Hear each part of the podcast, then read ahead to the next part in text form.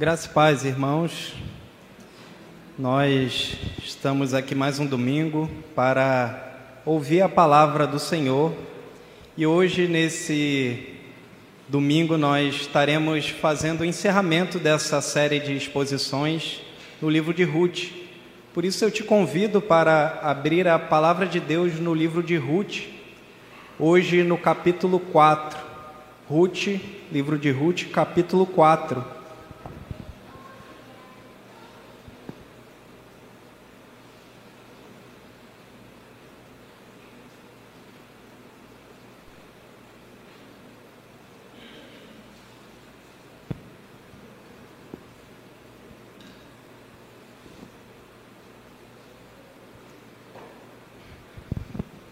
Assim como nós temos feito nos domingos anteriores, nós faremos a leitura de todo o capítulo 4, ou seja, do verso 1 ao verso 22. Diz assim a palavra de Deus: Boaz subiu à porta da cidade e assentou-se ali. Eis que o resgatador de que Boaz havia falado ia passando. Então lhe disse: Ó oh, Fulano, chega-te para aqui e assenta-te. Ele se virou e se assentou. Então Boaz tomou dez homens dos anciãos da cidade e disse: Assentai-vos aqui. E assentaram-se. Disse ao resgatador: Aquela parte da terra que foi de Elimeleque, nosso irmão, Noemi, que tornou da terra dos Moabitas, a tem para venda. Resolvi, pois, informar-te disso e dizer-te: compra na presença destes que estão sentados aqui. E na de meu povo, se queres resgatá-la, resgata-a. Se não, declara-mo para que eu o saiba, pois outro não há senão tu que a resgataste, e eu depois de ti. Respondeu ele: Eu a resgatarei. Disse, porém, Boaz: No dia em que tomares a terra da mão de Noemi, também a tomarás da mão de Ruth, a Moabita, já viúva, para suscitar o nome do esposo falecido sobre a herança dele. Então disse o resgatador: Para mim não a poderei resgatar, para que não prejudique a minha. Redime tu o que me cumpria resgatar, porque eu não poderei fazê-lo. Este era outrora o costume em Israel quanto a resgates e permutas o que queria confirmar qualquer negócio, tirava o calçado e o dava ao seu parceiro. Assim se confirmava negócio em Israel. Disse, pois, o resgatador a Boaz: Compra tu. E tirou o calçado. Então Boaz disse aos anciãos e a todo o povo: Sois hoje testemunhas de que comprei da mão de Noemi tudo que pertencia a Elimeleque, a Quilion e a Malom e também tomo por mulher Ruth, a Moabita, que foi esposa de Malom, para suscitar o nome deste sobre a sua herança, para que este nome não seja exterminado dentre seus irmãos. E da porta da sua cidade, dito, disto isso, disto sois hoje testemunhas. Todo o povo que estava na porta e os anciãos disseram: Somos testemunhas. O Senhor faça a esta mulher que entra na tua casa, como a Raquel e como a Lia, que ambas edificaram a casa de Israel. E tu, Boaz, ate valorosamente em Efrata, e faze-te nome afamado em Belém. Seja a tua casa como a de Pérez, que Tamar teve de Judá, pela prole que o Senhor te der desta jovem. Verso 13: Assim tomou Boaz a Ruth, e ela passou a ser sua mulher.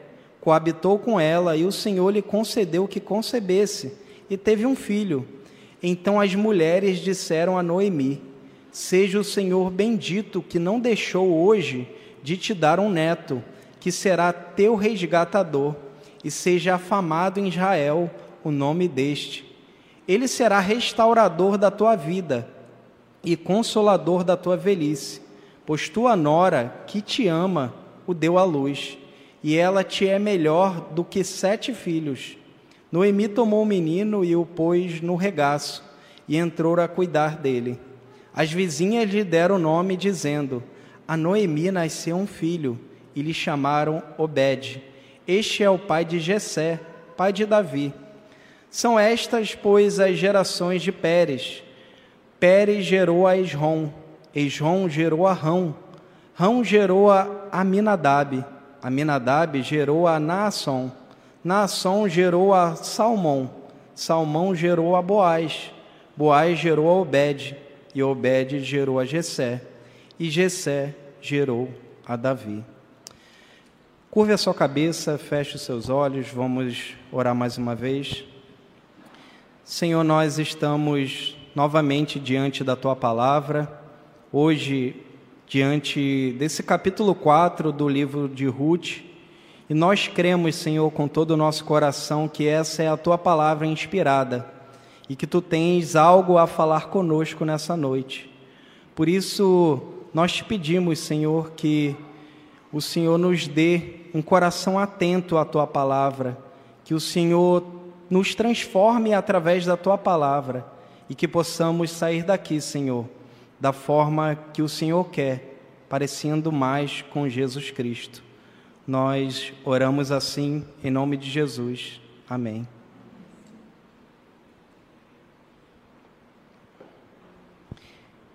Tenha um nome poderoso e seja conhecido. Talvez esse seja o clamor dos nossos dias.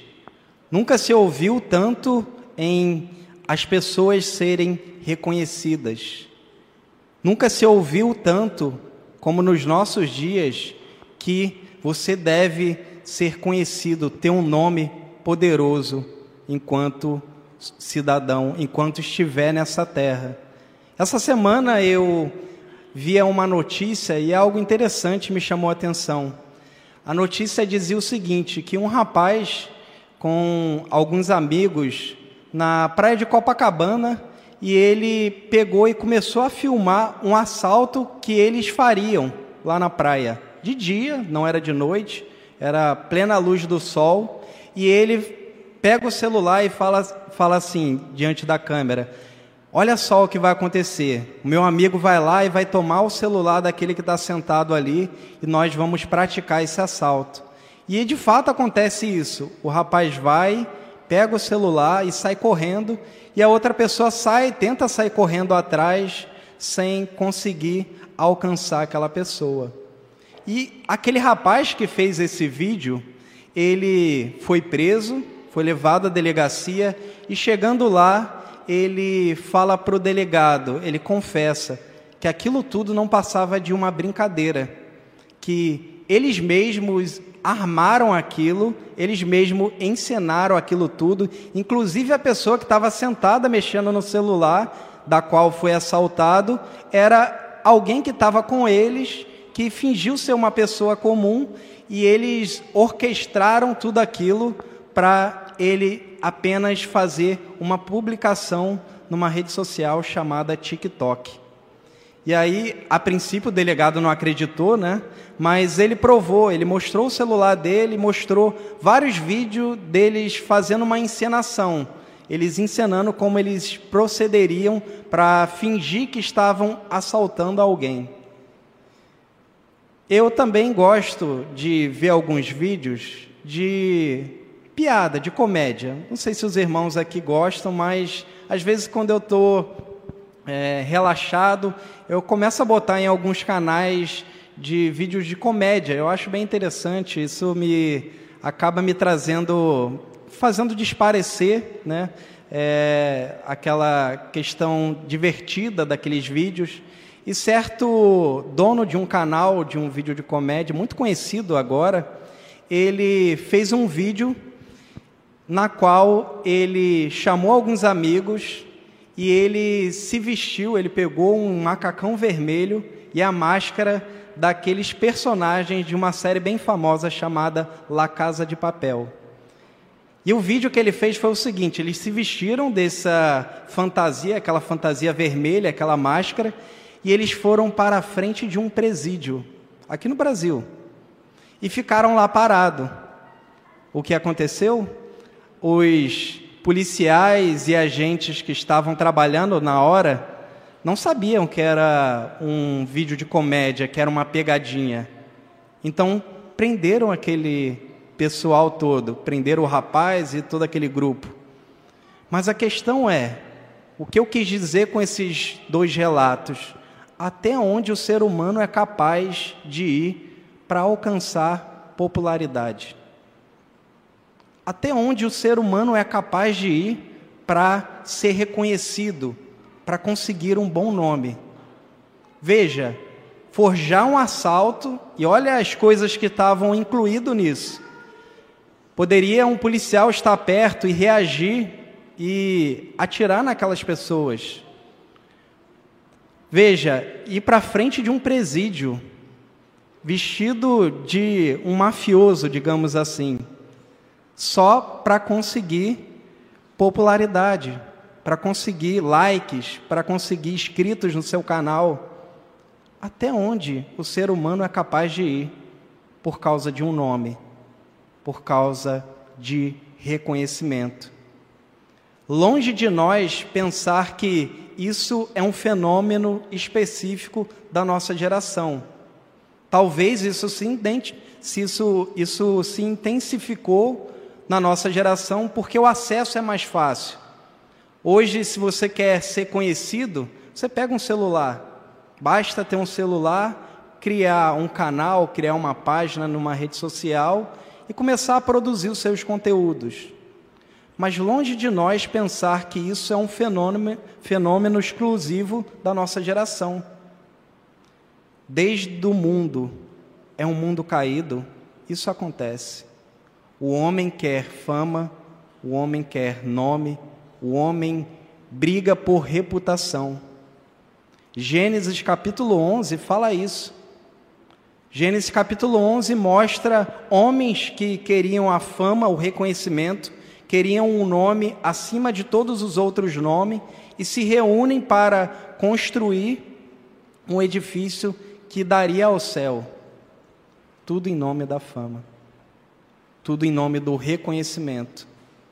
Tudo por causa de um nome. E ao longo dos séculos, nós sabemos, ao longo da história, homens e mais homens, homens e mulheres, fizeram coisas pavorosas, coisas que é até proibido mencionar em nome do reconhecimento, em nome de um nome que esteja acima dos nomes de todos os outros nomes. Por que eu estou falando isso tudo? Porque chegamos no capítulo 4 do livro de Ruth. E talvez o tema principal aqui do capítulo 4 seja nome e reputação. Nós veremos isso. Lembre-se, semana passada nós vemos o capítulo 3. O capítulo 3, como eu mencionei semana passada, ele é um capítulo envolto cheio de drama, cheio de um ar de suspense. Por quê? Porque, como nós vimos, Ruth e Noemi estão lá, ainda precisando de que a sua família fosse resgatada, e Deus até providencia um resgatador. Boaz fala assim: Eu vou te resgatar. Só que o drama surge quando Boaz fala assim: Ainda outro mais chegado do que eu. E eu não posso te resgatar agora. Eu tenho que esperar para ver se ele vai querer te resgatar. Então terminamos o capítulo 3 do livro de Ruth sem saber o nome dessa pessoa que iria resgatar aquela família. Quem será aquele que vai providenciar redenção para essa família?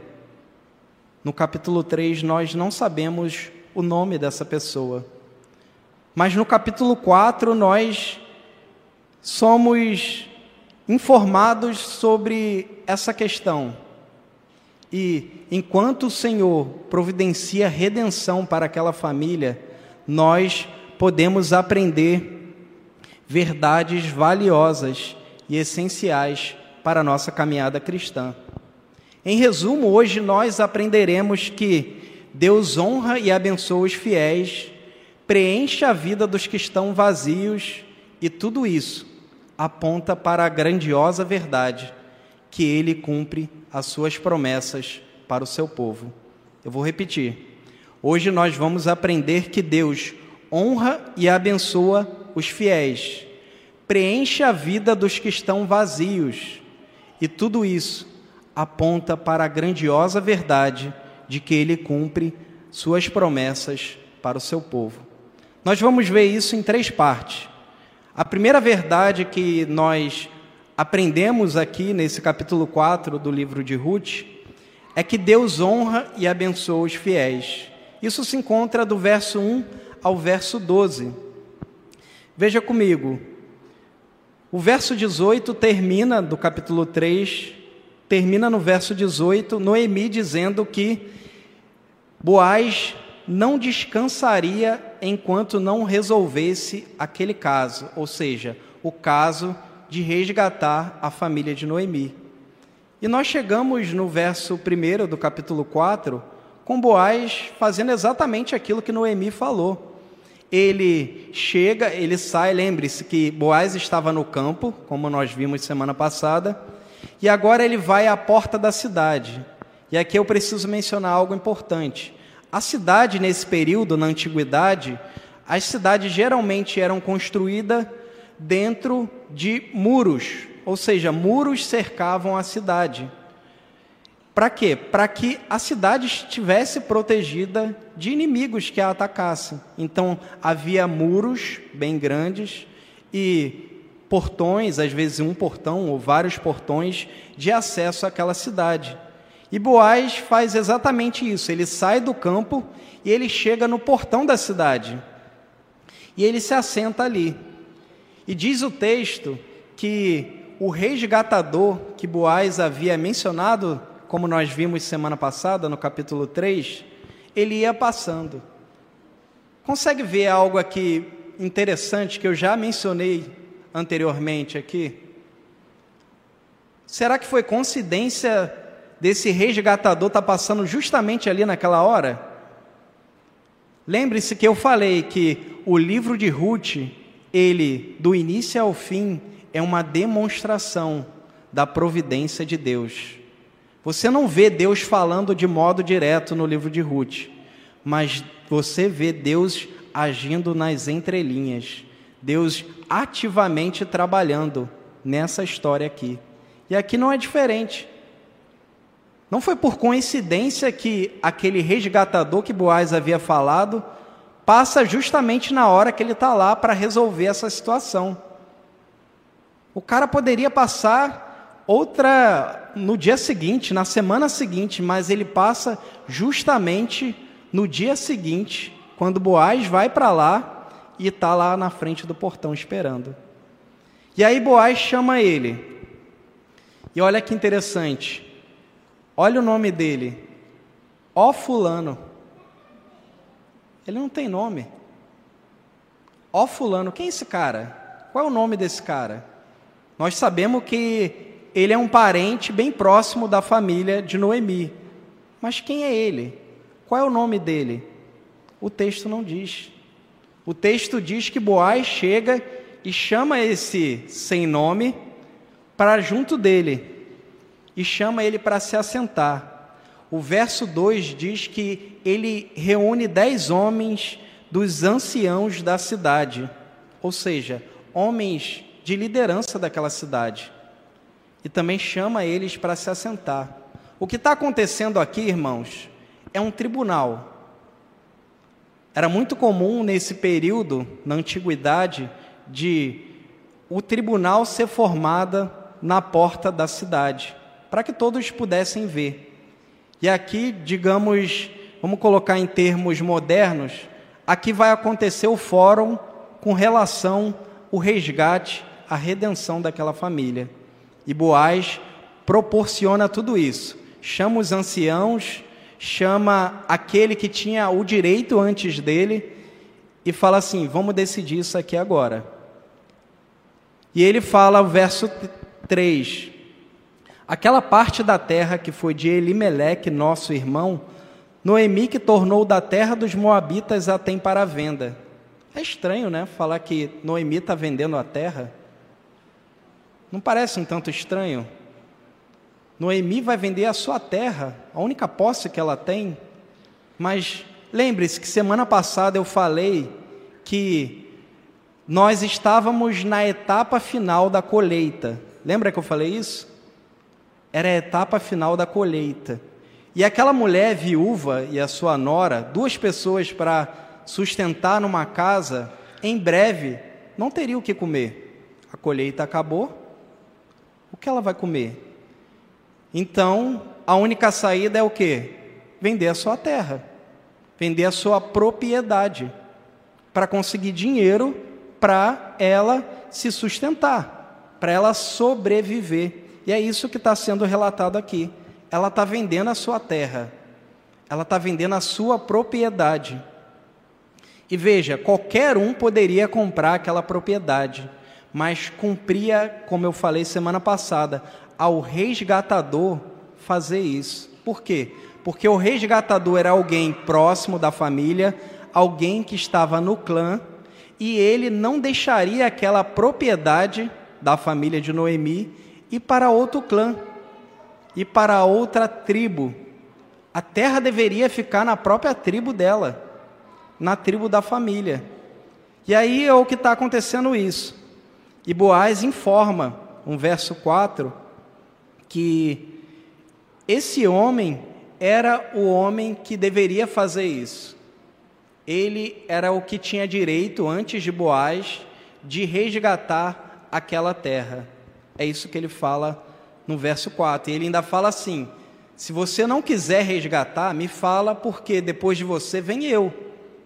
E eu vou resgatar essa terra. Só que Final do verso 4, nós nos deparamos com algo surpreendente. O homem fala assim: Eu a resgatarei. Imagine como deve ter ficado o coração de Ruth ouvir isso. Alguém que ela não conhecia, alguém que ela não sabia como era o caráter daquele homem, falando assim: Eu vou resgatar. Ela deve ter ficado com seu coração agitado quando aquele homem falou, aquele fulano de tal, como o texto diz, alguém que não tem nem nome, diz: Eu vou resgatar. Irmãos, quando eu era pequeno, quando eu era criança, né? Pequeno ainda sou, mas quando eu era criança, eu gostava muito de um doce que meus pais compravam para mim. Hoje em dia não é tão popular e financeiramente também não é barato. O doce se chama Kinder Ovo. Talvez o pessoal da geração nova aí não conheça, mas na minha época era muito comum comprar o Kinder Ovo. Kinder Ovo. E o Kinder Ovo era um ovinho de chocolate que ele vinha com uma coisa dentro, com uma surpresa, né? Ele vinha com algo que nós não sabíamos, geralmente era um brinquedo, né? Mas a criança não sabia o que seria, por isso que a gente chamava, ele vem com uma surpresa. E aqui no verso 5, Boaz está fazendo justamente isso. Boaz está falando assim: ah, é? Você quer resgatar essa terra? Então tem um Kinder Ovo aí para você. Tem uma surpresa para você. No dia que você resgatar essa terra, você vai ter que também casar com a Ruth a nora de Noemi, a esposa do falecido. Você vai ter que fazer isso. E olha a reação desse homem no verso 6. Para mim não o poderei resgatar para que não prejudique a minha. A minha o quê? A minha propriedade. E aí ele fala para Boaz: Redime tu que me cumpria resgatar, porque eu não poderei fazê-lo. Irmãos, olha a atitude desse homem. Nessa primeira parte, nós vemos um contraste bem evidente entre Boaz e esse outro resgatador. O cara, enquanto era uma propriedade, ele aceitou resgatar. Por quê? Porque estava favorecendo ele. Quem não quer mais uma propriedade para si? Mas desde o momento que Boaz informou ele que ele teria que casar com Ruth, ele colocou dois pés para trás e falou: Não. Por quê? Porque ele pensou: se eu tiver um filho com ela, tudo que é meu será dessa criança. Uma criança que levaria o nome do esposo falecido de Ruth, não levaria o nome dele. E aí aquele homem motivado por sua seu próprio interesse, ele declina da sua decisão. Não, eu não quero mais. Talvez ele também pensou: não, essa Ruth é a Moabita. Lembra que o autor, em todo momento do livro de Ruth, faz questão de frisar que ela era uma Moabita, uma estrangeira, alguém que era considerado inimigo do povo de Deus. Talvez isso também pesou na decisão dele. Eu vou casar com essa mulher estrangeira, uma mulher inimiga. Eu não posso fazer isso. Veja que ele preferiu a sua própria honra, a sua própria reputação, o seu próprio nome, ao invés de cumprir aquilo que ele deveria cumprir, pois ele era o resgatador mais próximo. E ele fala: Não, eu não vou fazer isso. E o texto continua falando agora o que Boaz faz o verso 7 diz que era comum retirar as sandálias na frente das pessoas para confirmar aquele negócio. E é justamente isso que acontece no verso 8. O próprio resgatador fala assim: compra tu, e tira a sandália e dá para Boaz. E olha o que Boaz fala no verso 9. Boaz disse aos anciãos e a todo o povo: Sois hoje testemunhas de que comprei da mão de Noemi tudo que pertencia a Elimeleque, a Quilion e a Malom. Mas ele não para por aí. Olha o verso 10. Tomo por mulher Ruth, a Moabita, que foi esposa de Malom, para suscitar o nome deste sobre a sua herança, para que este nome não seja exterminado dentre seus irmãos e da porta da sua cidade Disto sois hoje testemunhas. Veja que a atitude de Boaz é totalmente diferente. Primeiro, ele não está preocupado com a sua reputação. Ele faz questão de frisar que aquela mulher que ele estava tomando por esposa era uma moabita. Isso não era problema para ele. Ele não se envergonhava de quem Ruth era. Olha que diferença para aquele homem. Ele não se envergonha. Segundo, o interesse dele não era somente na Ruth em si, não era somente concluir um casamento, mas era suscitar o nome daquela família, a herança daquela família. Veja que ele está disposto a abrir mão do seu nome para suscitar o nome do falecido, do esposo de Ruth, daquele que havia falecido, de Malom. Olha a ideia, olha a atitude de submissão, de renúncia que Boaz faz. Diferentemente do outro resgatador. O outro resgatador só estava pensando nele. Desde o momento que isso lhe trouxe prejuízo, ah, agora mais eu não quero. Mas Boaz não, estava pensando em ser fiel ao Senhor. Ele, como resgatador, ele estava pensando: eu vou cumprir aquilo pela qual o Senhor me ordena fazer. E ele faz isso.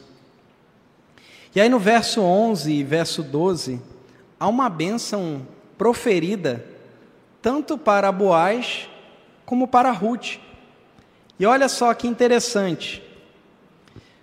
Todo o povo estava lá, diante desse tribunal, os anciãos também, os líderes daquela cidade, e eles mesmos falam o seguinte: somos testemunhas. E olha a bênção que eles proferem para Ruth e para Boaz. O Senhor faça esta mulher que entra na tua casa como a Raquel e como a Lia Quem foi Raquel e quem foi Lia? Foram mulheres que eram esposas de Jacó, que foram responsáveis, foram, digamos assim, as matriarcas pelo início da nação de Israel. Foram mulheres importantes para aquela nação. E olha que bênção que esse povo está proferindo para Ruth uma mulher moabita, eles estão incluindo como alguém importante, uma mulher importante no povo de Israel, no povo de Deus.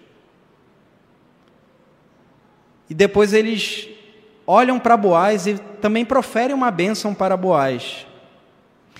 Eles falam: Ate valorosamente em Efrata e faze-te nome afamado em Belém. Ou seja, o que eles estão dizendo é que você seja reconhecido entre o seu povo, entre o povo de Belém, entre a sua tribo. E aí eles mencionam Pérez, filho de Tamar, que era da tribo de Judá.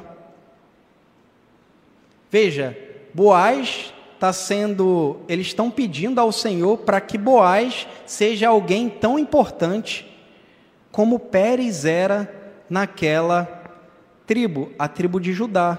E lembre-se, irmãos, a tribo de Judá era uma tribo que tinha promessa, uma promessa que o cetro não se afastaria daquela tribo.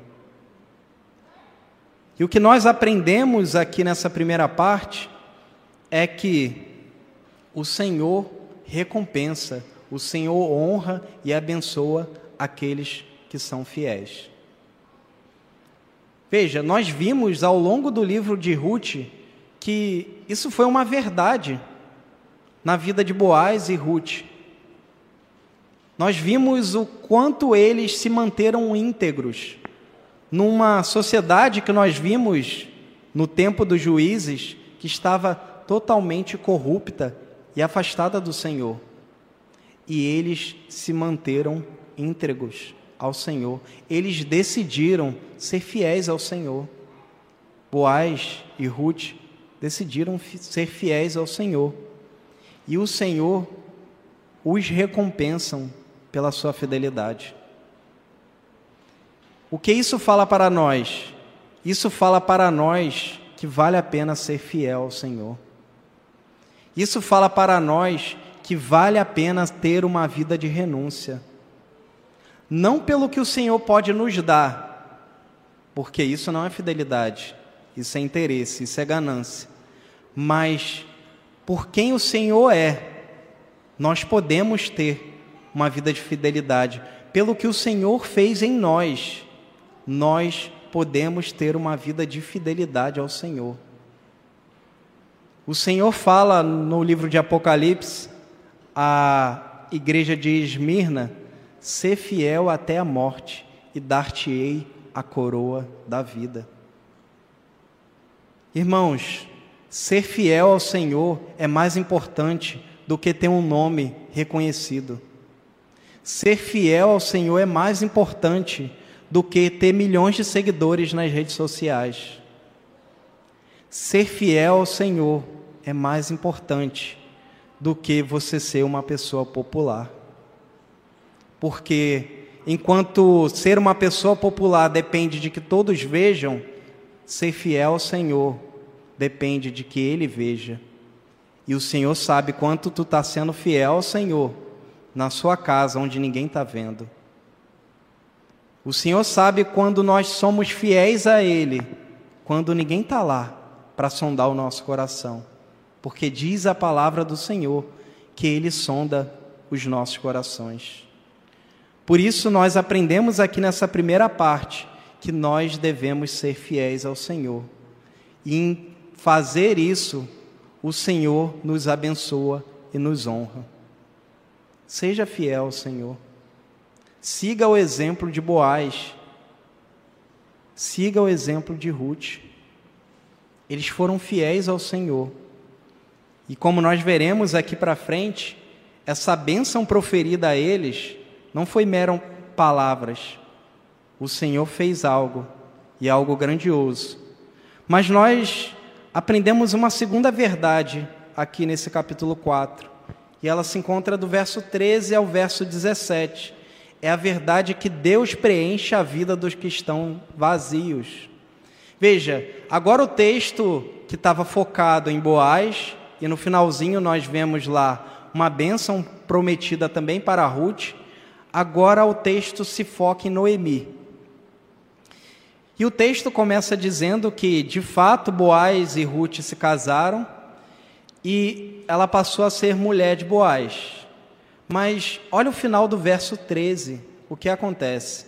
O texto diz que ela que Boaz coabitou com ela, ou seja, eles tiveram relações, e o Senhor lhe concedeu que concebesse e teve um filho. Consegue perceber algo diferente aqui? Aparentemente não, né? Normal, eles casaram, eles tiveram relações e ela engravidou. Comum, né? Esse é o, esse é o projeto normal, essa é a, o trâmite comum de toda a família. Mas vamos voltar lá no capítulo 1, não precisa voltar não, só relembre o capítulo 1, quando o texto diz que Ruth ficou casada por 10 anos e ela não teve nenhum filho. Olha que interessante. Dez anos casada e não teve filho. Mas agora casou com Boaz e o texto é enfático em dizer que foi o Senhor que lhe concedeu que ela concebesse um filho. Veja, foi Deus que trabalhou para que ela concebesse esse filho. Foi um milagre. Dez anos e ela não conseguia engravidar. Mas agora o Senhor concedeu que ela tivesse um filho. E aí entra Noemi na cena. Umas mulheres, ou seja, provavelmente as mulheres da cidade, falam para Noemi: Seja o Senhor bendito que não deixou hoje de te dar um neto que será teu resgatador, e seja afamado em Israel o nome deste.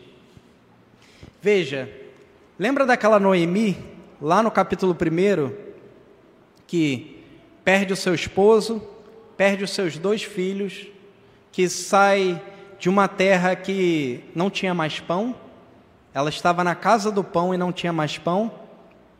Agora, Noemi, no capítulo 1, uma mulher amargurada, nós vimos isso. Uma mulher que atribuía a Deus tudo de ruim que tinha acontecido na vida dela. Ela não conseguia enxergar a bondade de Deus.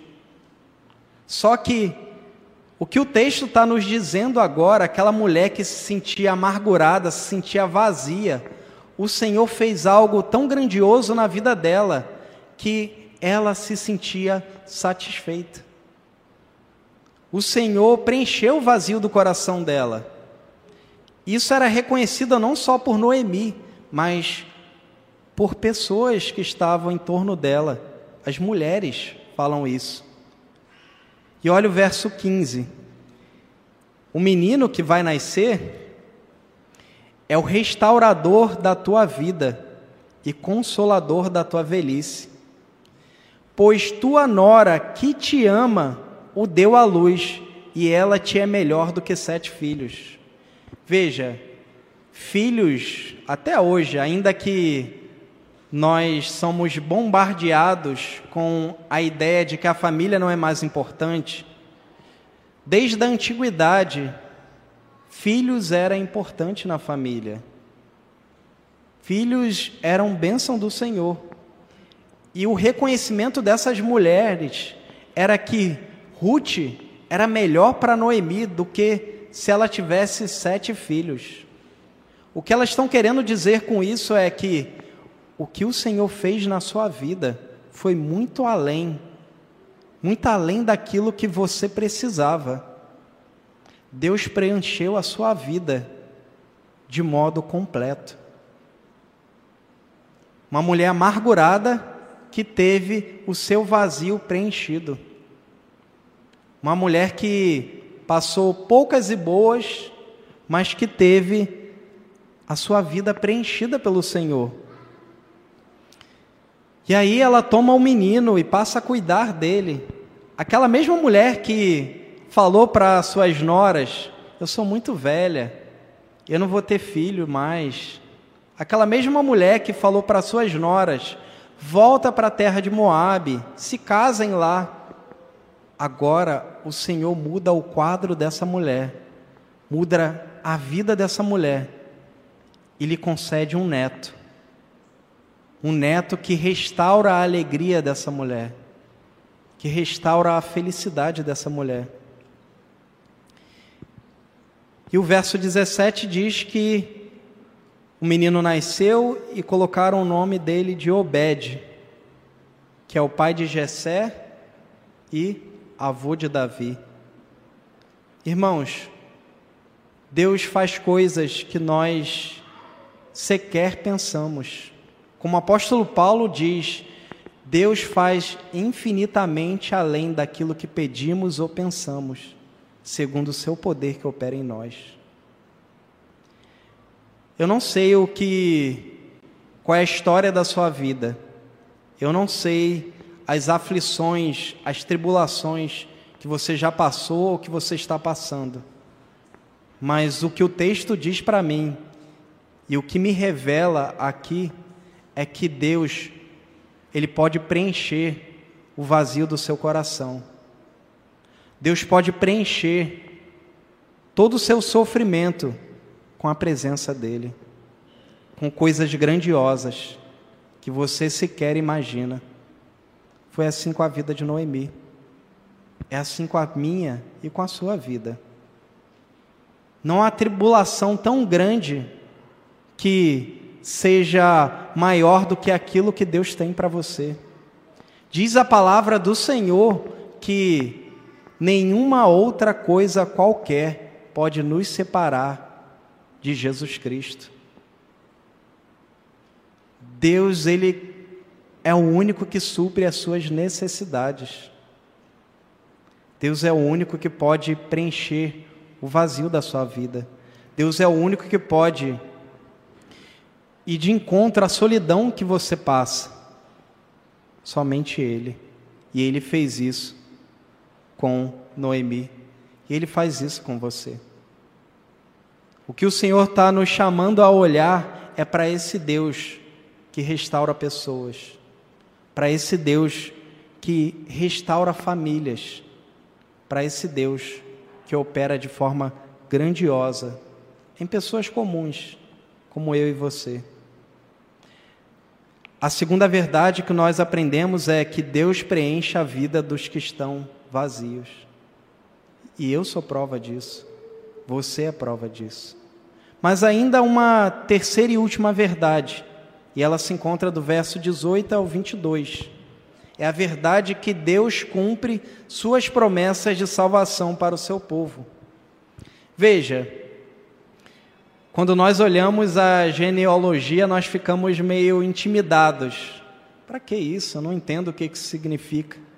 Mas essa genealogia colocada no final do livro de Ruth é para demonstrar que Toda essa história que, como nós vimos, Deus esteve trabalhando, ainda que nas entrelinhas, toda essa história foi para mostrar que o filho dessa família, da família de Noemi, o filho de Boaz com Ruth, ele seria uma pessoa importante, ele seria o avô daquele que seria considerado o maior rei de Israel, Davi.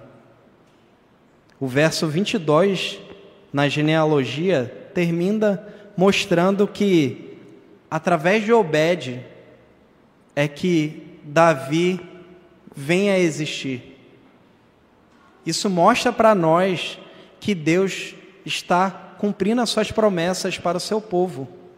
Deus chama Abraão, lá em Gênesis capítulo 12, e fala: sai da tua terra, da tua parentela e vai para a terra que eu te mostrarei, e eu farei de ti uma grande nação. Gênesis capítulo 15, o Senhor novamente aparece a Abraão e fala assim: De ti sairão reis e nações. E o que nós vemos aqui é o cumprimento disso. Ainda que nesse momento aqui da história, como eu falei, era o período dos juízes, o povo estava rebelde contra o Senhor, o povo havia dado as costas para o Senhor, o povo queria fazer a sua própria vontade, mas mesmo assim, o Senhor vela em cumprir a sua promessa, em cumprir a sua palavra. Aquilo que ele prometeu a Abraão, ele cumpre. E mesmo sem o povo saber de que eles precisariam um dia de um rei, Deus está mostrando aqui que ele estava providenciando esse rei para o seu povo, o rei Davi. Mas veja, irmãos, a história não para em Davi. Essa história toda do livro de Ruth nos aponta para uma história muito maior, muito mais gloriosa a história da redenção através de Jesus Cristo. O livro de Ruth termina com uma genealogia. O livro de Mateus começa com uma genealogia. E lá, na linhagem do Messias, o nome de Ruth está incluído. Quando nós olhamos para a história da redenção, a nossa matemática não bate com a matemática de Deus. Porque na nossa matemática, para nós sermos conhecidos, ter um bom nome, ter reputação, a gente se esforça, a gente faz por onde. Mas na matemática de Deus, é Ele que providencia isso para homens pecadores. É Ele que providencia isso para famílias devastadas. Na genealogia do Messias, se encontra quatro mulheres.